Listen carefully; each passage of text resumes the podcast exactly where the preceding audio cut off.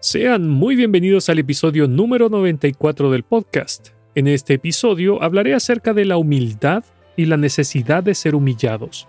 Pero antes, demos paso a la intro y los veo enseguida. Están escuchando Edificados en Cristo y mi nombre es Alexis. Este podcast tiene como objetivo que profundicemos en la palabra de Dios, que conozcamos más del Señor y que descubramos cómo podemos edificar nuestras vidas sobre la roca que es Cristo el Señor.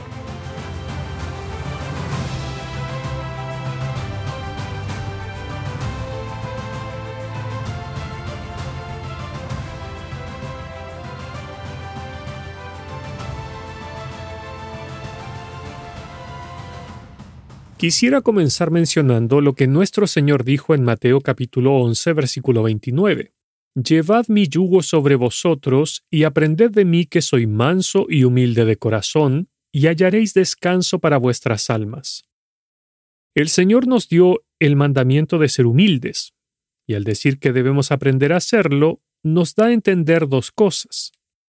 La primera es que no somos humildes por naturaleza, es decir, que nuestra carne es orgullosa y soberbia de base.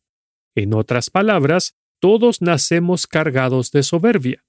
Y si somos hijos de Dios, no podemos mantenernos en esta condición. Lo segundo que podemos ver en este mandamiento es que la humildad debe ser aprendida por cada creyente. Y al ser un mandamiento de Dios, no es algo que podamos elegir si hacemos o no, sino que es una obligación para cada uno de nosotros el aprender a ser humildes como el Señor. En un diccionario antiguo que tengo en casa, encontré una definición de la palabra humildad que me gustó muchísimo y que quisiera compartirla con ustedes. Dice así, virtud que consiste en el conocimiento de nuestras limitaciones y debilidades y en obrar de acuerdo a ese conocimiento. Entonces, podemos decir que la humildad tiene que ver con ser conscientes y reconocer las limitaciones que poseemos. No necesariamente las físicas o las de nuestras mentes, sino las que Dios ha impuesto sobre nosotros, tanto en lo espiritual como también en lo físico. Porque hay cosas que únicamente le pertenecen a Dios, como por ejemplo sus misterios, los que su palabra llama específicamente como los misterios de Dios, y que están más allá de nuestro alcance. Como decía al principio, no somos humildes por naturaleza, y cada uno de nosotros debería tener la misma actitud del salmista. Dice en el Salmo capítulo 119 entre los versos 65 al 72. Bien has hecho con tu siervo, oh Jehová, conforme a tu palabra. Enséñame buen sentido y sabiduría, porque tus mandamientos he creído. Antes que fuera yo humillado, descarriado andaba, mas ahora guardo tu palabra. Bueno eres tú, y bienhechor, enséñame tus estatutos. Mas yo guardaré de todo corazón tus mandamientos. Se engrosó el corazón de ellos como cebo, mas yo en tu ley me he regocijado. Bueno me es haber sido humillado para que aprenda tus estatutos.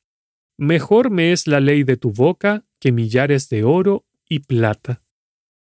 Si miramos el versículo 66, dice, Enséñame buen sentido y sabiduría porque tus mandamientos he creído. Podemos deducir entonces que algo tiene que ver la sabiduría con la humildad. ¿Será esto cierto? Me refiero a que la humildad va de la mano con la sabiduría. La verdad es que sí. La respuesta la hallamos en el libro de Proverbios. Dice así, cuando viene la soberbia, viene también la deshonra. Mas con los humildes está la sabiduría. Proverbios capítulo 11 versículo 2. Muchas veces me preguntaba acerca del versículo de Mateo que cité al principio, donde el Señor dice, y aprended de mí que soy manso y humilde de corazón. No entendía y me preguntaba, ¿por qué el Dios soberano se define a sí mismo como manso y humilde de corazón? En mi limitada mente humana no entendía el porqué de esto, ya que Él es el Todopoderoso. ¿Qué necesidad tiene de ser humilde? Ese era mi pensamiento. Hasta que su Santo Espíritu iluminó mi mente con el versículo de Proverbios que leí antes, mas con los humildes está la sabiduría. Y claro, al ser Dios la fuente y el dador de la sabiduría, Daniel capítulo 2 versos 21 y 22, tiene que ser humilde. No puede ser de otra forma. Miremos nuevamente el versículo 67. Antes que fuera yo humillado, descarriado andaba, mas ahora guardo tu palabra. Acá podemos ver una relación entre la humildad y guardar la palabra de Dios. Esto guarda relación con el alma de los seres humanos, porque antes de conocer a Cristo, todos vivimos en el orgullo y altivez de nuestros pecados, despreciando el regalo de la salvación de Dios. Pero cuando Dios, a través del Espíritu Santo, nos convenció de pecado, de justicia y de juicio, Juan capítulo 16, verso 8, tuvimos que humillarnos en su presencia y reconocer nuestros pecados, rogándole que nos salvara de todo mal. Es decir, fuimos humillados por Él para poder alcanzar la justicia divina, y de esa forma ya no andamos descarriados, sino que podemos guardar sus mandamientos. Quizás usted, hermano o hermana, se pregunte, entonces, ¿necesito ser humillado continuamente para obedecer a Dios? La verdad es que sí, porque los humanos nacemos cargados de necedad necedad que nos hace rebeldes hacia Dios. La palabra de Dios nos dice que la falta de sabiduría es característica de los niños. Voy a leer un versículo de Proverbios, pero lo haré en la versión de la Biblia de las Américas. Dice así, La necedad está ligada en el corazón del niño. La vara de la disciplina la alejará de él. Proverbios capítulo 22, versículo 15. Hace ya varias décadas, los psicólogos del mundo vienen diciéndole a los nuevos padres que a los niños, comillas, no hay que corregirlos, sino que basta con hablarles. Pero esto, mis hermanos, no es más que una mentira satánica. La palabra de Dios claramente enseña lo opuesto. Por ejemplo, en Proverbios capítulo 13, verso 24 dice, El que detiene el castigo a su hijo aborrece, mas el que lo ama desde temprano lo corrige. Y en esto Dios es el ejemplo a seguir, porque en cuanto uno de los suyos comienza a descarriarse, Él prontamente lo corrige. Bien leemos en Hebreos. Si soportáis la disciplina, Dios os trata como a hijos. Porque, ¿qué hijo es aquel a quien el Padre no disciplina? Pero si se os deja sin disciplina, de la cual todos han sido participantes, entonces sois bastardos y no hijos. Hebreos capítulo 12 versículos 7 y 8. Por lo tanto, si Dios castiga a sus propios hijos, ¿quiénes somos nosotros para no castigar a nuestros hijos creyéndonos mejores que Dios? Debido al pecado heredado, nacemos llenos de necedad y soberbia, como ya dije. Y es por eso que es tan necesario que nuestros padres nos corrijan desde que somos pequeños. De no ser así, seríamos adultos necios. Aunque claro, la necedad no solo nos acompaña mientras somos niños, también se puede ser necio siendo viejo, pues así lo dice su palabra. Mejor es el muchacho pobre y sabio que el rey viejo y necio que no admite consejos. Eclesiastés capítulo 4 versículo 13. La regla general es que con la edad vamos ganando experiencia, la cual debería hacernos sabios. Pero, como vemos en el versículo recién leído, podemos llegar a viejos y ser completamente necios. Aunque la edad en sí tiende a humillarnos, porque lo que antes podíamos hacer sin problemas, en la medida en que vamos envejeciendo y nos vamos llenando de distintas enfermedades, somos limitados por ellas, y por tanto somos humillados a través de la debilidad de nuestros cuerpos. El aprender a someternos a estas limitaciones produce humildad en nosotros, tal como la definición de ese diccionario antiguo que leí al principio. Aunque es muy normal que cuando somos jóvenes, como tenemos energía de sobra, carecemos de enfermedades y dolencias, tendemos a ser faltos de humildad. Un ejemplo clásico es que cuando somos jóvenes creemos saberlo todo, y esto nos lleva a despreciar lo que alguien mayor nos pueda decir tal como lo hizo Roboam, hijo de Salomón, con el consejo de los ancianos de Israel. Al ser jóvenes sentimos o pensamos que somos mejores que los mayores porque nuestra mente es ágil y aprender nuevas cosas nos es relativamente fácil además que podemos hacer cualquier cosa que queramos, comillas, porque nuestros cuerpos están sanos y rebosantes de energía. Por esta causa tendemos a menospreciar a otros, especialmente, como ya dije, a los de mayor edad. Pero nos olvidamos que la palabra de Dios nos dice, no seas sabio en tu propia opinión, teme a Jehová y apártate del mal. Proverbios capítulo 3, verso 7. Y también dice, ¿has visto hombre sabio en su propia opinión? Más esperanza hay del necio que de él. Proverbios capítulo 26, versículo 12. No obstante, esto también nos puede pasar cuando ya no somos tan jóvenes. Por ejemplo, en la medida en que vamos adquiriendo conocimiento y experiencia en la vida, tendemos a menospreciar a los más jóvenes. Y esto no es diferente en lo espiritual, porque cuando comenzamos a ganar experiencia, empezamos a mirar en menos a otros hermanos. Sin embargo, su palabra nos dice, nada hagáis por contienda o por vanagloria, antes bien con humildad, estimando cada uno a los demás como superiores a él mismo Filipenses capítulo 2 versículo 3. Y también se nos dice en Primera de Corintios capítulo 8 versículo 1, y si alguno se imagina que sabe algo, aún no sabe nada como debe saberlo. Mis hermanos, con una mano en el corazón, y parto conmigo mismo, ¿nos encontramos frecuentemente criticando a otros? Si hacemos un balance de las palabras que salen de nuestra boca, que son una crítica de otras personas, y de las palabras que son una alabanza a la gracia de Dios por la obra que está haciendo nuestros hermanos en Cristo, ¿cuál pesa más? Mis hermanos, el hipercriticismo es negar la verdad del Evangelio, porque eso quiere decir que nos estamos viendo como superiores a otros. Obviamente las personas a las que criticamos están, comillas, por debajo de nosotros. Cuando somos criticones, significa que no nos conocemos, o por lo menos no entendemos lo que Dios pensaba de usted y de mí antes de que fuéramos cristianos. Cuando criticamos a todos los demás, no nos estamos viendo a la luz del Evangelio, porque de vernos a la luz del Evangelio Santo, tendríamos más cuidado en lo que decimos. A la luz del mensaje divino del Señor Jesús, todos somos pecadores todos hemos recibido la gracia salvadora y el mismo perdón. Tenemos un Padre, un bautismo, un Espíritu, un Señor, etc., tal como dice en Efesios 4. Entonces, ¿qué nos hace mayor que nuestros hermanos? ¿Es porque nosotros no cometemos tal o cual pecado que el otro hermano sí? ¿Es porque un hermano tiene una corriente teológica, así que eso me autoriza delante de Dios a criticar e incluso a despreciar a mi hermano?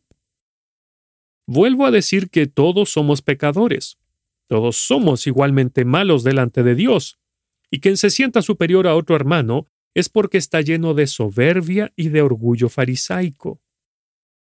La humildad, mis hermanos, significa reconocer que nada bueno hay en mí, que todo lo bueno que pudiese tener es únicamente por obra y gracia de Dios, a través de su Hijo Jesucristo. Ser humilde significa saber a ciencia cierta que soy el peor de todos los pecadores, porque comprendo la inmundicia que mora en mi corazón y que me descalifica completamente para levantar un dedo acusador en contra de otro hermano, pues soy peor y más malo o más pecador que tal o cual hermano. Esto lo entendía muy bien el apóstol Pablo, pues cuando le dice a Timoteo que el Evangelio es digno de ser recibido por todos los pecadores, añadió lo siguiente, de los cuales yo soy el primero. Primera de Timoteo capítulo 1 verso 15. En otras palabras dijo, yo soy el peor pecador de todos. En la fila de los pecadores yo estoy adelante porque soy el más malo de todos. Este debería ser nuestro pensamiento también. Así debemos vernos a nosotros mismos, pues esto significa ser humildes. Aunque claro, este cambio no ocurre de la noche a la mañana, ya que es un aprendizaje como dijo el Señor en el verso de Mateo que leí al principio. Pero en cuanto a levantar el dedo acusador en contra de otro hermano, la palabra de Dios es clara, pues dice, Hermanos, no murmuréis los unos de los otros. El que murmura del hermano y juzga a su hermano, murmura de la ley y juzga a la ley. Pero si tú juzgas a la ley, no eres hacedor de la ley, sino juez. Uno solo es el dador de la ley, que puede salvar o perder. Pero tú, ¿quién eres para que juzgues a otro? Santiago capítulo 4 versículos 11 y 12. Mis hermanos, estos versículos y este mensaje en general me lo aplico a mí mismo, porque Dios siempre me lo está recordando, pues lo olvido rápidamente. Por esta razón es tan necesario que seamos humillados por Dios, para que aprendamos a ocupar el lugar que nos corresponde, es decir, en el lugar más bajo posible. Porque cuando entendemos lo que éramos antes de que Dios nos salvara, no nos quedarán argumentos para levantar nuestro dedo y apuntar a otros. Pero como Dios nos conoce, y sabe que siempre estamos tomando el lugar de jueces, nos dejó dicho en su palabra, por lo cual eres inexcusable, oh hombre, quien quiera que seas tú que juzgas, pues en lo que juzgas a otro, te condenas a ti mismo, porque tú que juzgas, haces lo mismo. Romanos capítulo 2 versículo 1. Lo cierto es que nosotros deberíamos habitar, por así decirlo, comillas, en el suelo espiritual, porque, tal como decía el doctor Martin Lloyd Jones, el que está en el piso no tiene miedo de caerse. En otras palabras, si yo me considero el más bajo, ya no puedo bajar más, pues estoy, por así decirlo, en el suelo. Por el contrario, cuando nos hemos colocado en un pedestal, cuando tenemos un más alto concepto de nosotros mismos, no nos estamos contemplando a la luz del Evangelio. Bien le decía el apóstol Pablo a los Corintios, porque ¿quién te distingue? ¿O qué tienes que no hayas recibido? Y si lo recibiste, ¿por qué te glorías como si no lo hubieras recibido? Primera de Corintios capítulo 4 versículo 7. Es que la falta de humildad, es decir, la soberbia, es como una enfermedad silenciosa en cada uno de nosotros. La peor parte de esta enfermedad llamada soberbia es que no nos damos cuenta de su presencia hasta que alguien nos la hace ver. El otro día leía que alguien muy sabiamente dijo, el orgullo es la única enfermedad conocida en la humanidad que enferma a todos excepto al que la padece. De ahí que nosotros diariamente debamos orar como el salmista diciendo, Preserva a tu siervo de las soberbias, que no se enseñoreen de mí. Entonces seré íntegro y estaré limpio de gran rebelión. Salmos capítulo 19, versículo 13.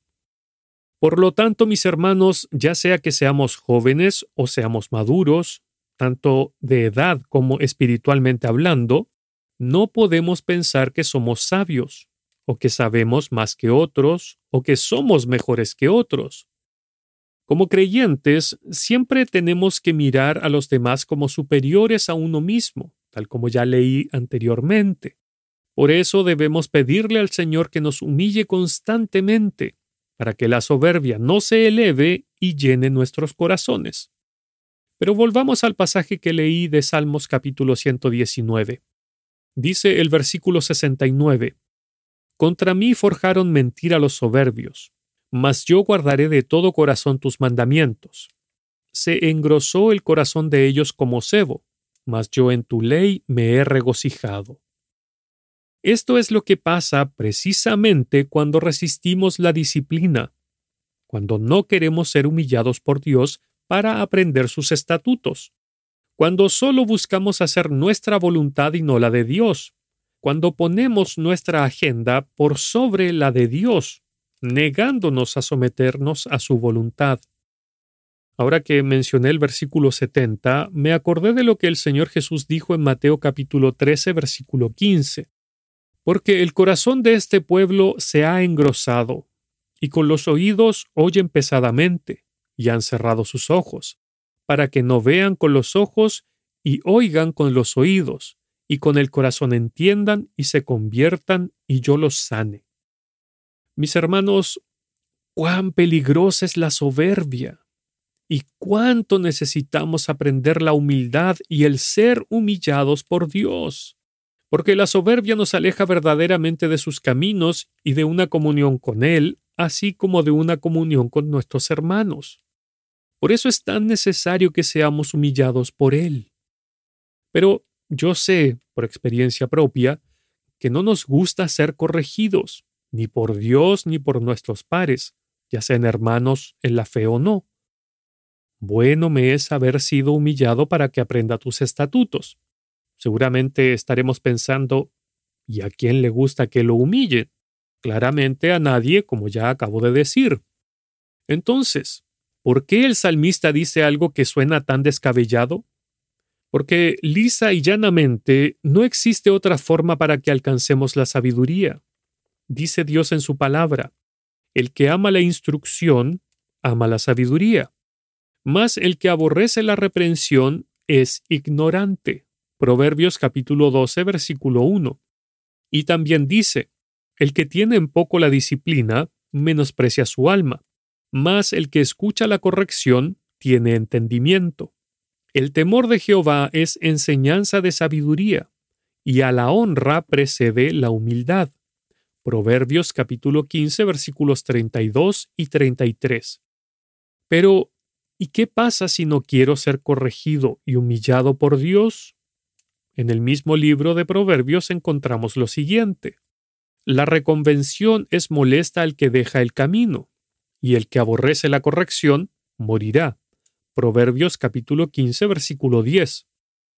Pongamos atención a esto último. Y el que aborrece la corrección morirá. ¿Por qué? se preguntará alguno. Porque Dios aborrece la soberbia. Es la primera de las siete cosas que abomina su alma que se menciona en Proverbios capítulo 6 verso 17. Incluso en su ley, Dios dijo que aquellos que fuesen rebeldes y no obedecieran a sus padres debían ser cortados de Israel. Escuche, si alguno tuviere un hijo contumaz y rebelde, que no obedeciere a la voz de su padre ni a la voz de su madre, y habiéndole castigado no les obedeciere, entonces lo tomarán su padre y su madre y lo sacarán ante los ancianos de la ciudad, y a la puerta del lugar donde viva, y dirán a los ancianos de la ciudad, Este nuestro hijo es contumaz y rebelde, no obedece a nuestra voz, es glotón y borracho. Entonces todos los hombres de la ciudad lo apedrearán y morirá. Así quitarás el mal de en medio de ti, y todo Israel oirá y temerá. Deuteronomio capítulo 21 versículos 18 al 21. Mis hermanos, tenemos que entender que Dios nos dice estas cosas, no porque quiera castigarnos o cortarnos antes de tiempo. Nos las dice porque nos ama y porque desea darnos buenas dádivas es que tenemos que entender que la sabiduría de Dios conlleva promesas hermosas de su parte. Por ejemplo, dice su palabra en Proverbios, riquezas, honra y vida son la remuneración de la humildad y del temor de Jehová. Proverbios capítulo 22, verso 4. Recién leía que el que aborrece la corrección morirá, y acá vemos que en la humildad y en el temor de Dios está la vida. Esto significa que para poder habitar con Dios necesitamos ser humildes, porque Él es la vida. Esto no lo digo yo, no se me ocurrió a mí, lo dice su palabra. Dice en Isaías capítulo 57, verso 15, porque así dijo el alto y sublime, el que habita la eternidad y cuyo nombre es el santo. Yo habito en la altura y la santidad, y con el quebrantado y humilde de espíritu, para hacer vivir el espíritu de los humildes, y para vivificar el corazón de los quebrantados. Nuevamente vemos la misma idea. La humildad trae como consecuencia la vida, porque dice, para hacer vivir el espíritu de los humildes. Por eso es que Dios nos manda a que aprendamos a ser humildes como su Hijo Jesucristo.